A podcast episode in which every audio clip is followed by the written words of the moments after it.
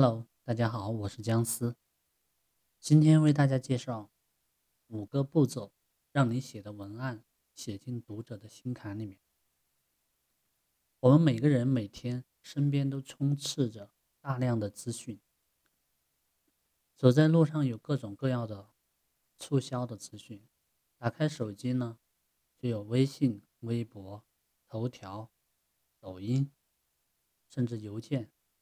各种的资讯，不管是促销的新闻的、八卦的、娱乐、自我成长、趣味性的、泛娱乐化的内容，在这些庞大的资讯当中，人们的注意力会持续的下降。要的资讯要更需要符合需求性，那有没有什么技巧能够更具吸引力呢？以下呢，我就分为三个大的步骤。带你思考，怎么样写出最具吸引力的文章。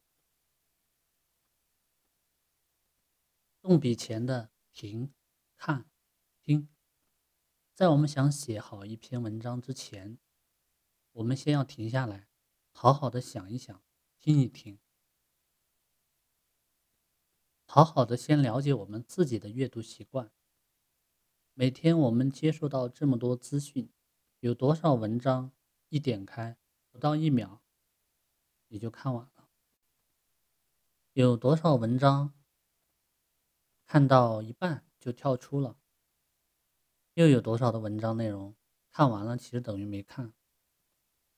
连我们都是这样，那我们的读者肯定也是。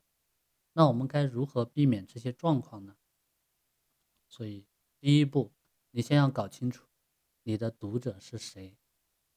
有时候我们看了一些文章，有些我们会停留很久，有些则多停一秒都觉得在浪费生命。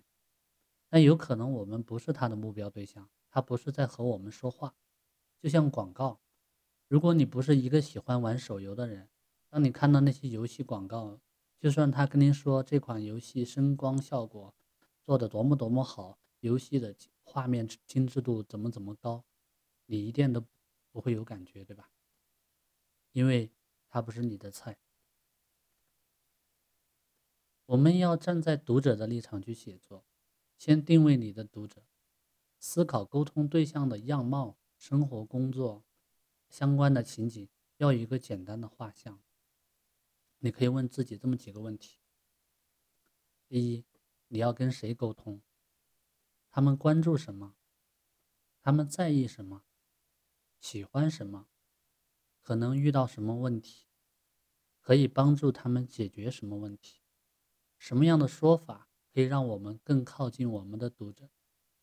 这就是一种换位思考的方式，不要让我们的文章陷入了自说自话，自己乐在其中，而读者完全没有心思看下去的这种结果。第二步呢，文章想要达成一个什么样的目的？对应前一步骤，读者的是谁？那么你这篇文章或者文案想要达成什么目的呢？你希望向读者是认同你的理念，传输什么方面的诉求，或者购买你的产品服务，改变他们对于某件事情的一些认知，吸引年轻的族群。某种品牌形象的传递，建立你和读者之间的信任感，等等。如果不清楚文章，没有目的，什么都写，文章就会不清楚，就没有记忆点，就跟流水账一样，没有任何的作用。读者读了也就读了。第三步是行动。那你希望可以创造读者什么样的行动？希望读者看完之后做些什么？是分享你的文章，购买相关服务或产品？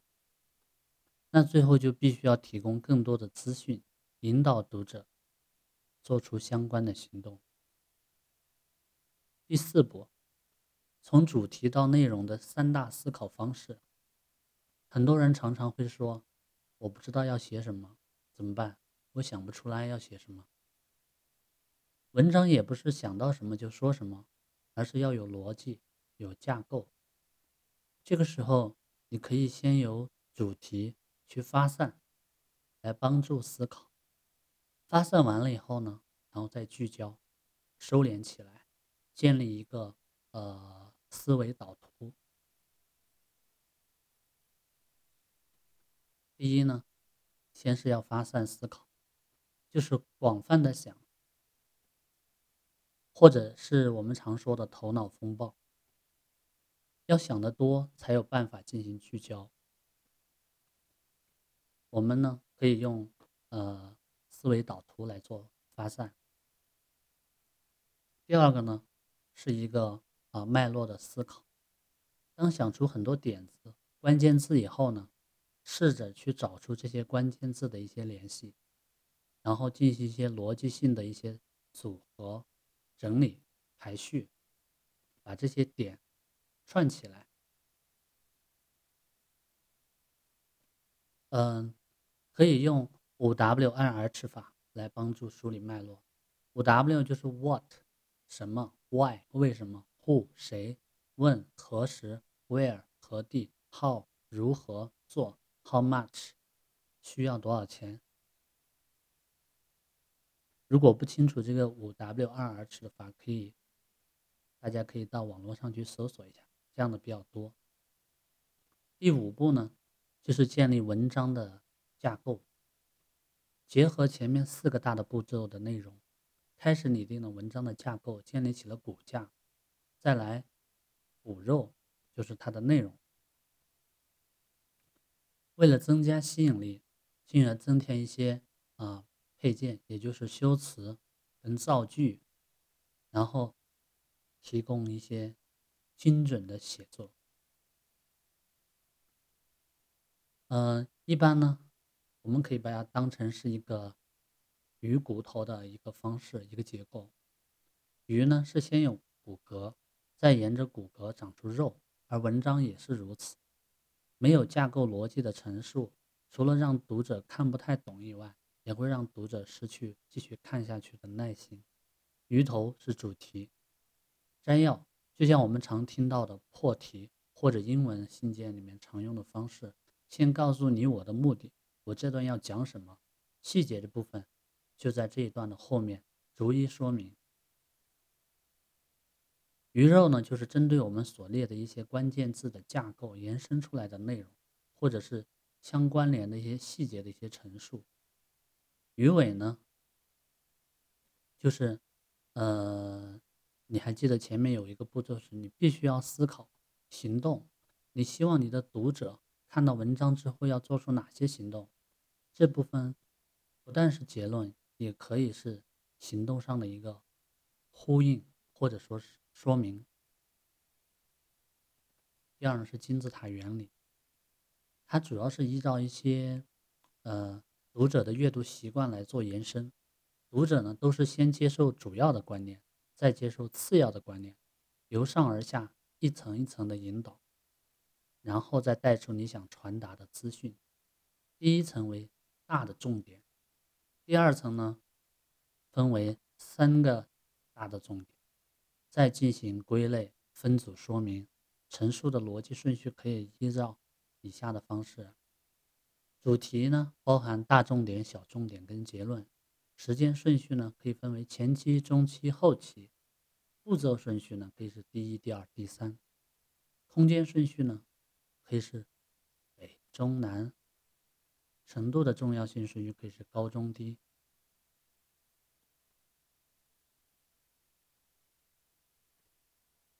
不管是文章或者演讲，都可以用这种方式。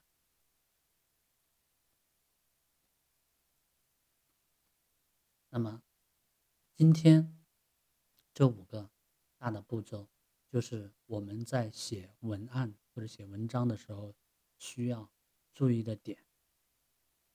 你学会了吗？好，今天的分享就到这里，我们下期再见。